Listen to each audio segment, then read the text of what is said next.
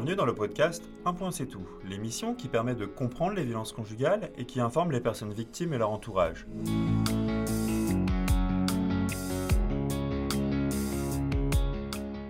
Je suis Adrien Boulogne, cofondateur de EU, une entreprise qui crée des contenus de sensibilisation et de formation sur des sujets sociétaux, et ce à destination du monde du travail. Justement, nous avons développé un dispositif d'information sur les violences conjugales et c'est en parallèle de celui-ci que nous vous proposons ce podcast.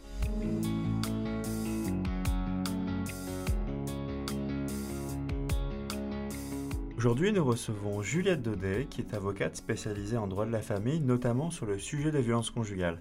Bonjour Juliette, merci d'accepter de, témoigner euh, aujourd'hui sur ce podcast. Alors est-ce que vous pouvez pour commencer m'en dire euh, un peu plus sur euh, votre parcours, ce qui vous amène à travailler sur le sujet des violences conjugales, le droit de la famille plus généralement? Bonjour Adrien, merci de me recevoir. Euh, moi j'ai un parcours assez classique, j'ai fait des études de droit et ensuite euh, j'ai passé le barreau et, euh, je suis devenue avocate. j'ai commencé dans un cabinet qui faisait vraiment que du droit de la famille, mais depuis, depuis que je suis toute jeune, je suis hyper hyper intéressée, passionnée par les sujets relatifs à la cause des femmes. Et donc pendant mes études, pour mon master 2, j'avais déjà fait un mémoire sur les violences conjugales, donc c'était un sujet qui me tenait à cœur. Euh, alors après avoir été collaboratrice pendant deux ans, j'ai posé ma plaque et là j'ai commencé à démarcher un peu des associations euh, d'aide aux femmes victimes et donc notamment euh, l'association Elles Imaginent et c'est comme ça que j'ai presque majoritairement axé mon, mon activité sur cette problématique-là. Ok.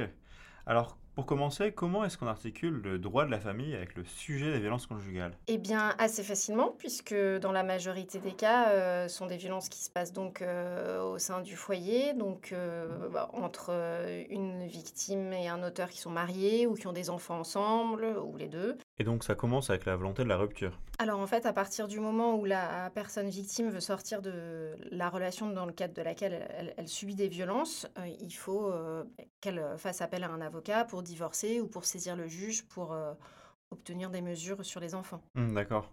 On entend beaucoup dans, dans, les médias depuis quelques années parler de ce, sujet-ci, notamment parce qu'il euh, y a de plus en plus peut-être de lois qui viennent euh, le traiter. comment vous qualifiez l'évolution législative sur, sur ce sujet? Alors, c'est sûr qu'on en parle beaucoup dans les médias et que, de fait, la loi essaie de suivre. L'évolution législative, elle est utile, mais en fait, en réalité, c'est pas tellement le problème parce qu'on dispose déjà des outils juridiques, des outils légaux pour euh, pouvoir protéger les victimes, euh, mettre en place la répression euh, vis-à-vis des auteurs. Donc, les moyens, on les a. En réalité, moi, je trouve que le plus difficile à faire changer, c'est les mentalités, les préjugés, les visions des gens et donc notamment des magistrats, des juges et des policiers. Et c'est ça qui est vraiment compliqué en fait. Oui, c'est ce qu'on appelle la double peine. Quand on est déjà victime d'un schéma d'emprise et qu'on sait à quel point c'est difficile de se lancer dans une procédure juridique, être doublement victime des préjugés des personnes qui sont censées nous écouter et nous juger, ça peut rendre très compliqué les choses. Est-ce que c'est quelque chose que vous observez de votre côté? Ah oui, ça complètement. Complètement parce que effectivement, euh, en général, euh, quand la personne vient me voir, quand la plupart du temps c'est des femmes, donc quand, la dame vient me voir, euh, c'est vrai qu'elle est, elle a très peur d'initier des démarches judiciaires. Elle se sent très coupable, surtout si c'est le père de ses enfants, parce qu'elle a l'impression que c'est elle qui va le mettre en prison ou le couper de ses enfants.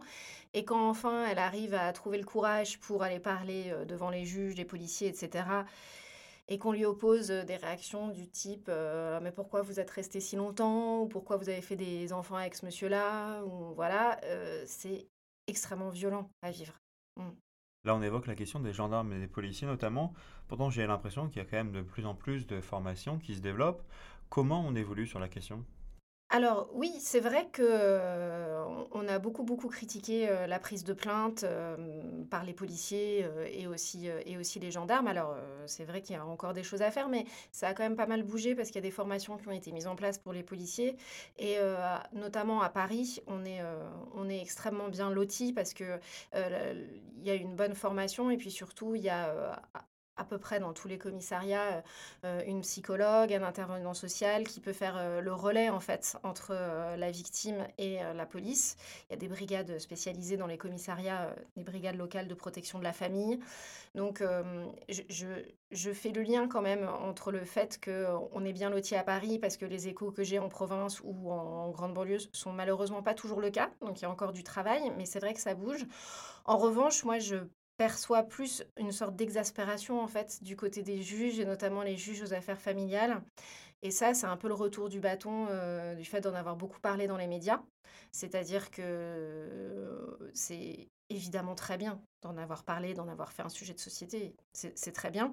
Mais sauf que euh, à partir du moment où on parle de violence psychologique au sein du couple, euh, d'emprise, effectivement, on a euh, des magistrats qui lèvent un peu les yeux au ciel, comme si on leur ressortait la tarte à la crème des violences. il faut absolument avoir une plainte, sinon on n'est pas crédible. voilà, donc on, est un petit peu, on a un petit peu regardé comme si on surfait sur la vague en se servant de cet argument-là alors qu'il faut quand même se pencher sur tous les cas et essayer de déceler euh, parfois des signes qui ne trompent pas, et les magistrats passent à côté. quoi. Et les magistrats ne semblent pas épargnés par les préjugés. Est-ce que ça a un impact sur euh, leur prise de décision? Oui, malheureusement, oui, surtout en droit de la famille, parce que euh, c'est une matière qui est pour ce volet-là, en tout cas pour les décisions relatives aux enfants ou des mesures urgentes pour l'attribution du domicile qui ne sont pas techniques. Enfin, ce n'est pas une application de règles de droit euh. Euh, donc euh, l'histoire du magistrat, sa sensibilité, ses convictions politiques, malheureusement, peuvent entrer en ligne de compte. Mmh, bien sûr. si on reprend un peu le processus d'une personne qui vient vous voir, alors pourquoi déjà on vient vous voir et ensuite quelles sont les différentes étapes? Alors en général, on vient me voir soit parce que on a subi une scène de violence physique forte qui fait qu'on a été amené dans un commissariat, et donc, à partir de là, euh, les policiers conseillent d'aller voir un avocat, souvent. Euh, soit parce qu'elles euh, ont été orientées par une association en fait, qui leur a conseillé d'aller voir un avocat. Et en général, c'est parce que elles veulent initier une procédure. Alors, soit une procédure de divorce pour laquelle il faut obligatoirement un avocat, donc elles n'ont pas le choix. Soit parce qu'elles sont vraiment dans une situation d'extrême urgence où une plainte vient d'être déposée. il y a une situation de violence physique très forte et il faut demander une ordonnance de protection. Et là, c'est vrai que quand même, il vaut mieux avoir un avocat pour ça. Ok, d'accord. Donc vous, vous aidez à enclencher ces démarches. Ça se concrétise comment? Oui, tout à fait. Alors ça se concrétise déjà de façon très pratique par un premier rendez-vous à mon cabinet, qui peut être un peu long parce qu'il faut une certaine mise en confiance de la, de la, de la dame qui vient me voir. C'est pas évident de parler de sujets intimes, surtout quand c'est la première fois, qu'on a honte.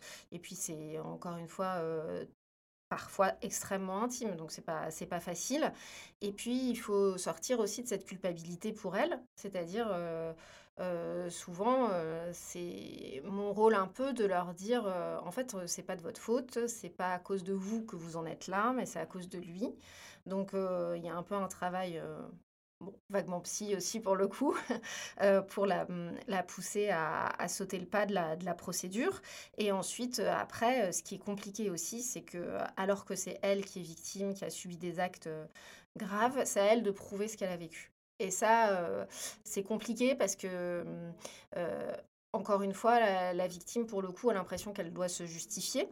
ce qui est d'ailleurs le cas, et qu'il faut prouver tout ce qu'elle dit. Et donc moi, mon rôle, c'est à la fois de lui faire comprendre que ce qu'elle vit est grave et qu'il faut y mettre fin et qu'on a des juges, des outils juridiques pour ça, et en même temps lui demander des preuves, des messages, des SMS, des certificats médicaux, des témoignages, etc. Donc, en général, ça fait quand même beaucoup de choses pour une victime quand elle sort de mon cabinet, parce qu'elle a une liste de documents à me ramener et elle est déjà en détresse psychologique, les conditions matérielles sont pas toujours simples, financières non plus, et en plus, il faut qu'elle court à droite à gauche pour me ramener des documents. Mais moi, pour le coup, si j'ai pas de documents, là, le magistrat, j'arriverai pas à le convaincre et c'est normal, il faut quand même que j'ai des preuves. Alors vous préparez en quelque sorte la personne qui est victime euh, en créant un lien de confiance et vous la préparez aussi à devoir fournir un certain nombre d'éléments euh, tangibles, formels. Et donc quels éléments doit-on fournir? Alors, ces éléments, ils prennent différentes formes, en fait. C'est vrai que maintenant, pour tout ce qui est euh, violence psychologique, il y a certains auteurs qui euh, sont tellement dans, dans la pulsion qu'ils se réfrènent absolument pas pour tout ce qui est SMS, euh, messages, WhatsApp, etc., ou les appels téléphoniques. effectivement, quand on a un journal d'appel où une personne vous a appelé 55 fois en 30 minutes, Bon, euh, ou si c'est des messages très autoritaires, euh, où tu es, qu'est-ce que tu fais, avec qui tu es, pourquoi tu n'es pas à la maison, ou de culpabilisation sur les enfants, euh, les devoirs sont encore pas faits, c'est de ta faute, il n'a pas mangé, qu'est-ce qui se passe, etc. Euh, là, pour le coup, il suffit de faire des captures d'écran avec la date et euh, des messages et on peut les produire sans problème devant les magistrats. Il n'y a plus besoin de les faire acter par huissier, etc. Donc ça peut être des preuves assez importantes, souvent dont la victime ne se rend pas compte elle-même parce qu'elle est tellement la tête dans le guidon, elle est tellement habituée à ce qu'on lui parle comme ça qu'il faut que je demande toujours, moi, jeter un coup d'œil sur les messages pour lui dire, bon, bah, voyez, ça, ça peut m'être utile, il faut faire une capture d'écran, il faut le garder. Après, il peut y avoir effectivement, quand il y a des traces physiques, des photos, mais les photos ne sont pas forcément toujours hyper probantes euh, dans la mesure où on ne sait pas qui a fait les, qui a, fait causer ces blessures-là. Euh, il y a tout ce qui est euh, procès-verbaux de la police, main courante, plaintes qui me sont utiles, les certificats médicaux, les attestations de suivi d'associations aussi qui peuvent être bien utiles.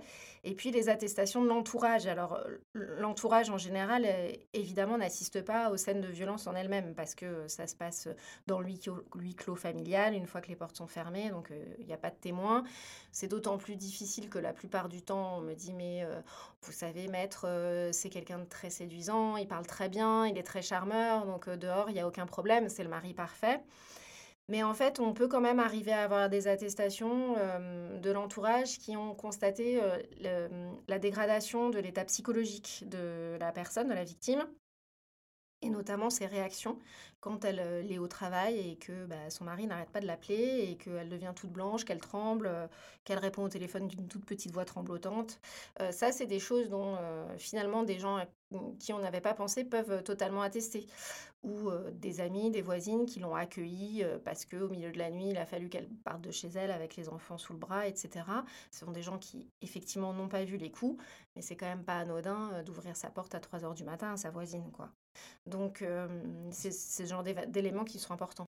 C'est facile pour les victimes d'obtenir des témoignages Alors plus ou moins, parce que déjà, il faut les demander. Et c'est pas évident euh, d'aller demander ce, genre de témoignage parce qu'on raconte un peu sa vie, on n'a pas envie euh, de le faire.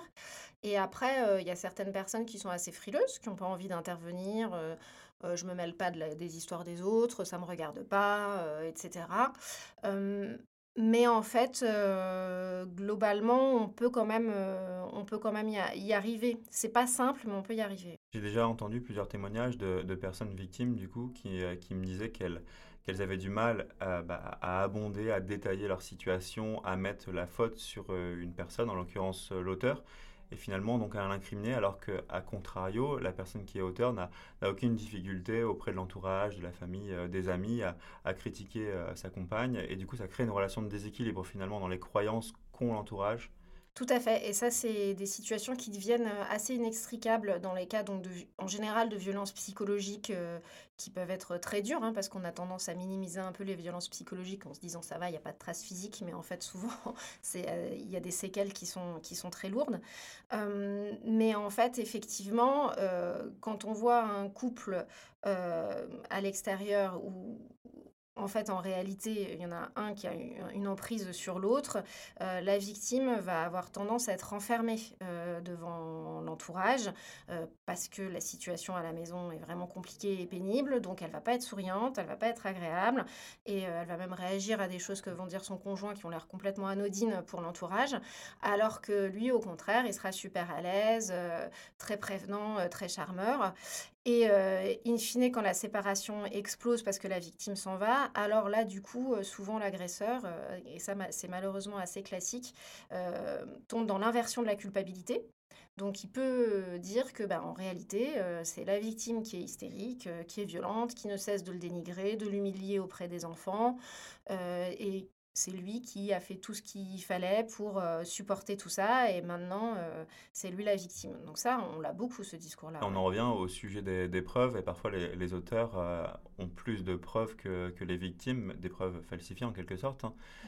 Est-ce que ça rend plus difficile, j'imagine, les procédures juridiques pour la victime? Oui, et parce que là, justement, c'est quand on arrive à ce genre de situation, donc ce genre de situation où finalement la victime a considéré que ce qu'elle subissait n'était pas assez grave pour aller déposer plainte, donc on n'est pas du tout appuyé sur le volet police, etc., par le volet police. Et, et en fait, ça en arrive où effectivement, il y a beaucoup d'attestations des deux côtés, beaucoup d'attestations de l'auteur qui en plus va se déchaîner effectivement pour obtenir des attestations partout, va l'abreuver de messages, mails, SMS pour montrer que c'est un très bon père, qu'il est très concerné et, se couvrir en quelque sorte. Et donc on arrive devant le juge avec des dossiers énormes, avec beaucoup de, de, feuilles de part et d'autre, et les magistrats disent, bon, c'est une situation conflictuelle, ils s'entendent pas, voilà. Et ça, c'est dramatique parce que c'est pas une pas une situation conflictuelle quand il y en a un des deux qui a peur de l'autre. On n'est plus dans un conflit de couple. Hein. Oui, c'est le caractère finalement manipulateur de, l'auteur qui vient complexifier les, décisions. Oui, tout à fait. Et donc c'est là où effectivement il faut avoir des magistrats euh, suffisamment fins et perspicaces pour comprendre ce qui est mis en place et que c'est pas juste euh, un couple euh, qui se lance des assiettes à la figure, mais qu'on a une vraie situation d'emprise. Et quand il y a des enfants au milieu, c'est absolument dramatique parce que cette emprise-là du papa, elle continue sur les enfants. Alors comment vous accompagnez des personnes victimes qui parfois ont du mal, ne serait-ce qu'avec la longueur des procédures et puis avec l'idée même de devoir euh, se justifier et incriminer l'auteur de la violence conjugale alors c'est vrai que c'est compliqué parce que la victime, quand elle va chez un avocat, elle attend beaucoup de choses de son avocat. Euh, moi, on m'a déjà dit qu'on attendait que je la reconstruise, que je change le père de ses enfants. Euh, ça, non, en fait, moi, je suis juste avocate. Je suis pas superwoman, donc j'ai pas de super pouvoir. Donc, on projette beaucoup de choses sur l'avocat, sur la justice parce que c'est vrai que la seule personne qui peut faire quelque chose pour elle, en réalité, c'est un juge qui peut mettre des barrières juridiques. Euh, et donc, parfois, la justice n'est pas à la hauteur, n'est pas exactement, encore une fois, comme, euh, comme elle voudrait. Donc, il y a une grande déception euh, qui, peut être, qui peut se transformer en colère, colère contre son avocat notamment. et effectivement, il faut, je pense, toujours beaucoup parler, beaucoup expliquer en fait. Et c'est très important d'être dans la transparence, je pense, avec ses clients sur la façon dont fonctionne la justice et surtout sur, sur ce que je peux faire et ce que je ne peux pas faire, pour ne pas les maintenir dans cette illusion que ça va être très rapide, le problème va être réglé dans trois mois, elle sera débarrassée du père de ses enfants. Ça, c'est pas vrai. Il faut surtout pas créer cette illusion-là parce que, encore une fois, l'atterrissage est vraiment violent pour, pour les personnes. Alors justement, si on revient sur le fonctionnement de la justice, ce qui lance une procédure pénale, c'est euh, une plainte. Les étapes que vous décriviez tout à l'heure, c'est euh, amasser des preuves. Et ensuite, qu'est-ce qui, qu'est-ce qui se passe? Il y, a, généralement deux juges qui interviennent, le juge pénal, le juge aux affaires familiales. Comment ça se matérialise? Alors déjà, juste une chose, la procédure euh, pénale avec une enquête de police peut commencer même sans plainte. C'est-à-dire que s'il y a une intervention des forces de police au domicile parce que les voisins ont entendu des cris euh, et que quand ils arrivent, ils constatent que euh, Madame est en sang et Monsieur furieux, euh, même si elle ne veut pas déposer plainte parce qu'elle a peur ou honte, le procureur, le procureur qui est un magistrat, peut tout à fait décider quand même qu'il y aura une enquête, même si elle n'a pas déposé plainte. Donc ça, c'est une chose. Et effectivement, l'enquête a lieu menée par les policiers qui font des rapports réguliers au procureur. Et ensuite, à la fin de l'enquête, soit le procureur de la République décide que bah, n'y a pas assez d'éléments pour dire qu'il y a une infraction, pour dire qu'il y a un délit. Donc c'est ce qu'on appelle un classement sans suite, on arrête là. Et l'auteur n'est donc pas un auteur, n'est pas poursuivi. Soit il considère qu'il euh, y a suffisamment d'éléments pour euh, dire qu'il y a eu des violences et donc il renvoie l'auteur devant un tribunal euh, correctionnel et il sera jugé pour ces faits de violence-là. Mais effectivement, il sera jugé pour les faits de violence, donc avec une peine d'emprisonnement avec sursis en général, mais il va, le juge pénal qui va statuer ne va absolument pas prendre de décision sur les enfants ou sur l'attribution du domicile conjugal. Donc euh, ça ne règle qu'une partie du problème. Effectivement, on a peut-être euh, euh, un père qui est extrait par la police du domicile, qui n'a pas le droit d'y revenir en attendant l'audience, mais qui reste le père de ses enfants, qui a toujours le droit de les voir. et donc il faut gérer cette situation-là. Et c'est à partir de là qu'effectivement, il faut basculer vers le juge aux affaires familiales, qui lui va pouvoir prendre d'abord une mesure très urgente qui s'appelle une ordonnance de protection, qui vient s'ajouter en plus et qui permet d'avoir une interdiction d'être en contact avec la victime et de fixer le droit de visite du père dans un lieu médiatisé, par exemple dans une association avec des éducateurs, des psychologues, dans l'attente d'une décision pénale, dans l'attente qu'on y voit un petit peu plus clair sur cette situation. et après, le juge aux affaires familiales, c'est aussi donc le juge qui acte les modalités de, de l'autorité parentale, donc des droits de visite du père sur le long terme. Et c'est aussi le juge du divorce, surtout.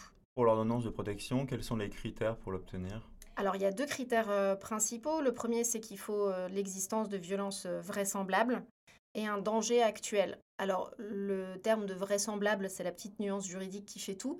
C'est-à-dire que on n'a pas besoin d'être sûr et certain que l'auteur a commis des violences. Donc, peu importe s'il n'y a pas de condamnation pénale, il faut juste que le juge ait suffisamment d'éléments pour se dire qu'effectivement, il peut y avoir des violences. Et c'est vrai que c'est une démonstration pour les avocats qui est différente qu'au pénal, où il faut vraiment démontrer que l'infraction, que le délit est constitué. Là, il suffit de démontrer qu'il y a suffisamment d'éléments pour croire que.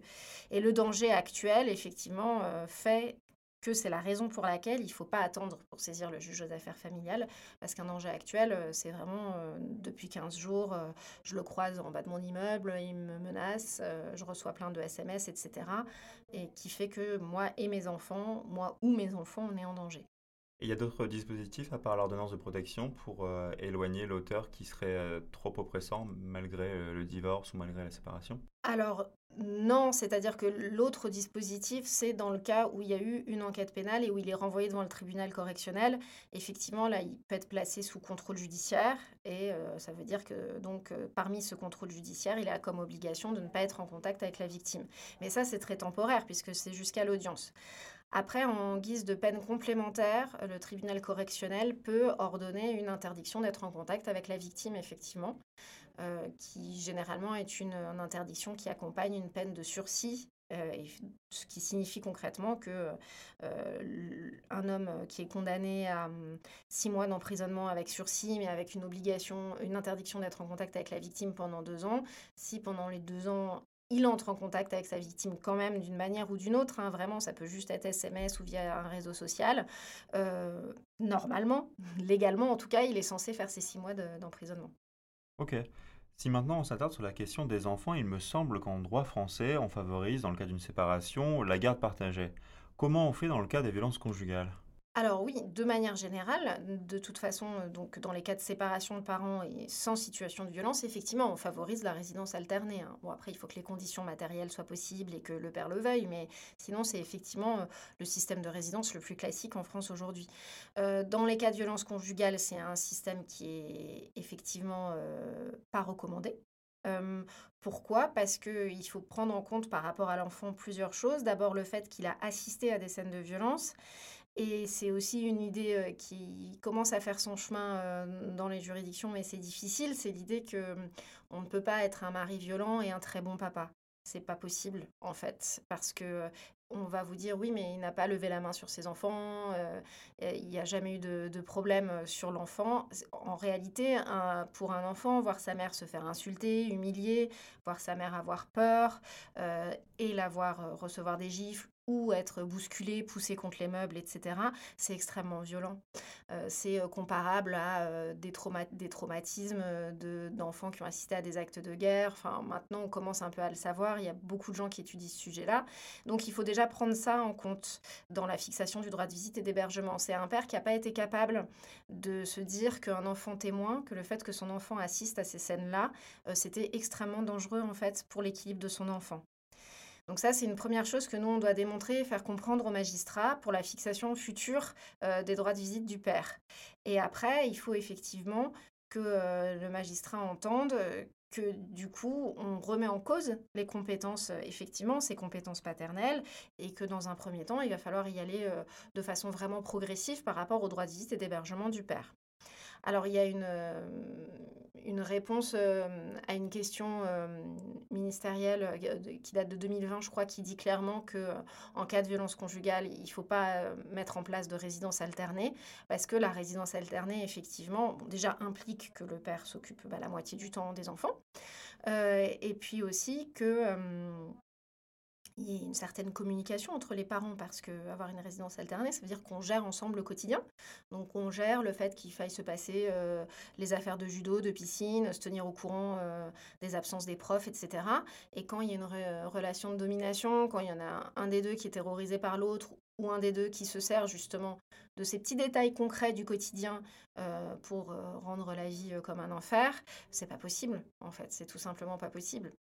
Et euh, les enfants, j'imagine, même à leur insu, peuvent être l'objet de manipulation euh, indirectement à travers la relation avec l'auteur. Ah oui, bien sûr. Et ça, c'est ça, c'est dramatique parce que c'est très difficile à, à, prouver, à établir.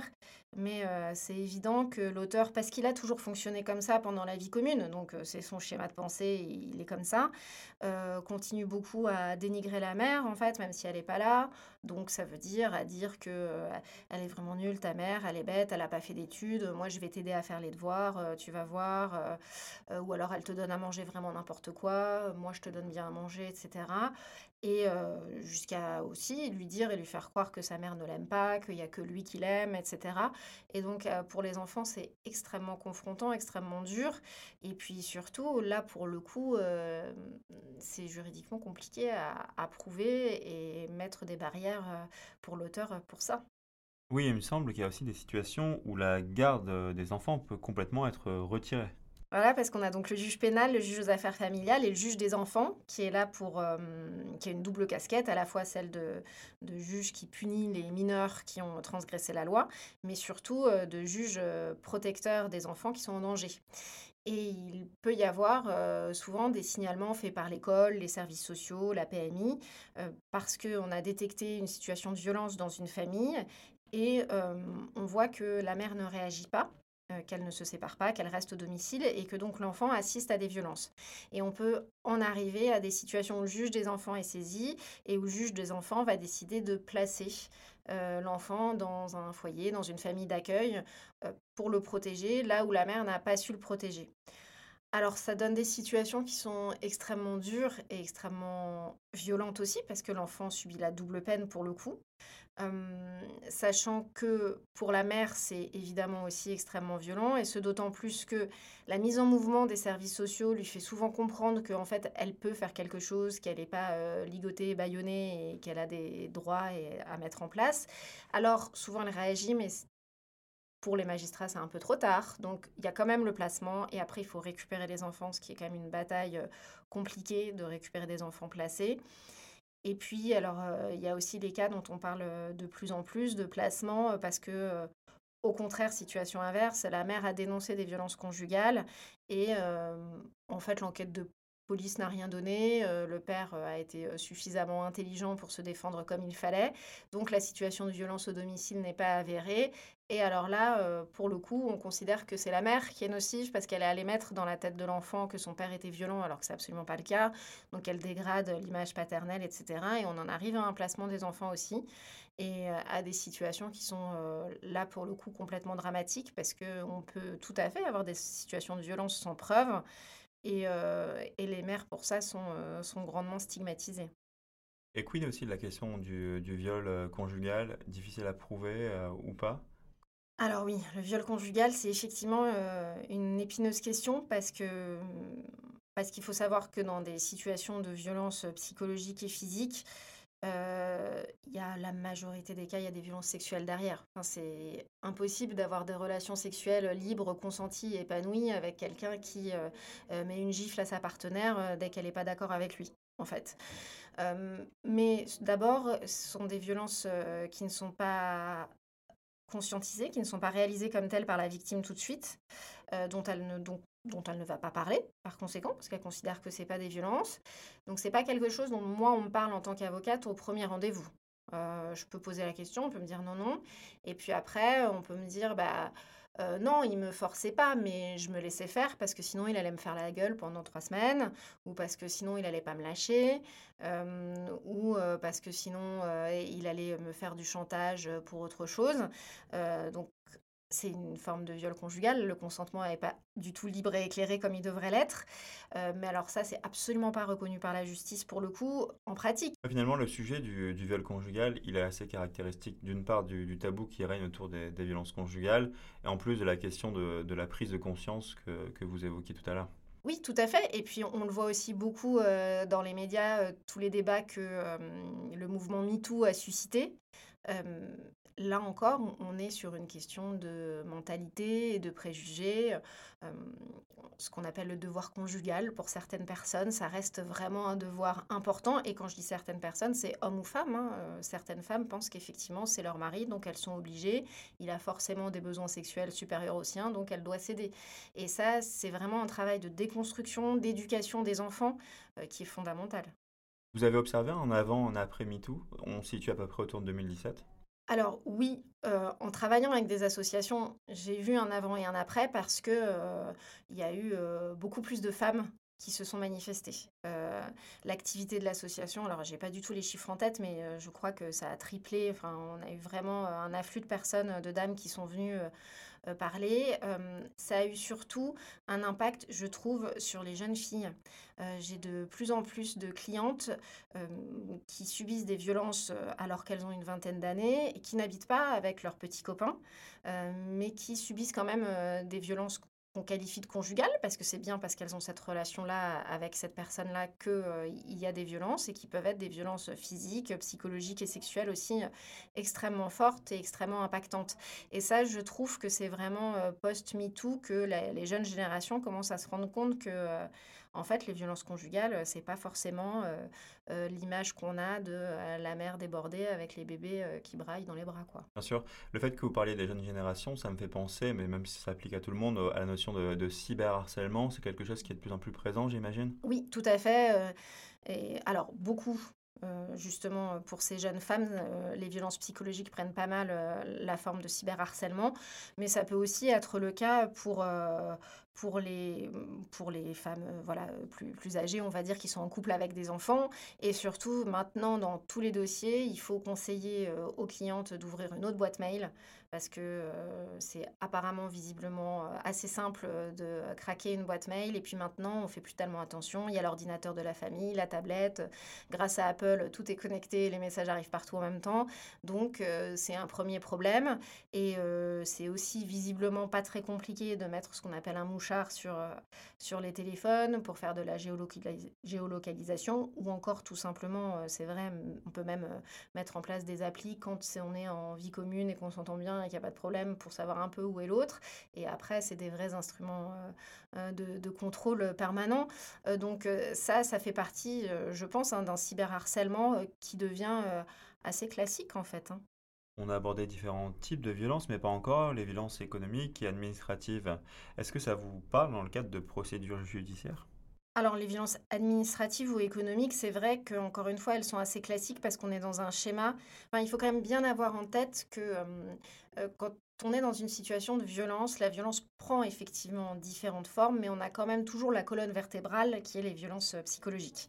Qui est le fait que, la victime est persuadée qu'elle peut rien faire sans l'autre, que de toute façon elle est nulle, elle a une image, une estime de soi absolument, heu, dramatique, qu'elle peut rien faire, que lui il est très fort, heu, qu'il est tout puissant, qu'il connaît tout le monde et qu'elle, elle est absolument stupide et que c'est une mauvaise mère et qu'elle est moche et qu'elle est grosse. Enfin vraiment c'est, c'est sur tous les volets-là et donc du coup, souvent effectivement on en arrive à des situations où, elle n'a pas de compte bancaire personnel.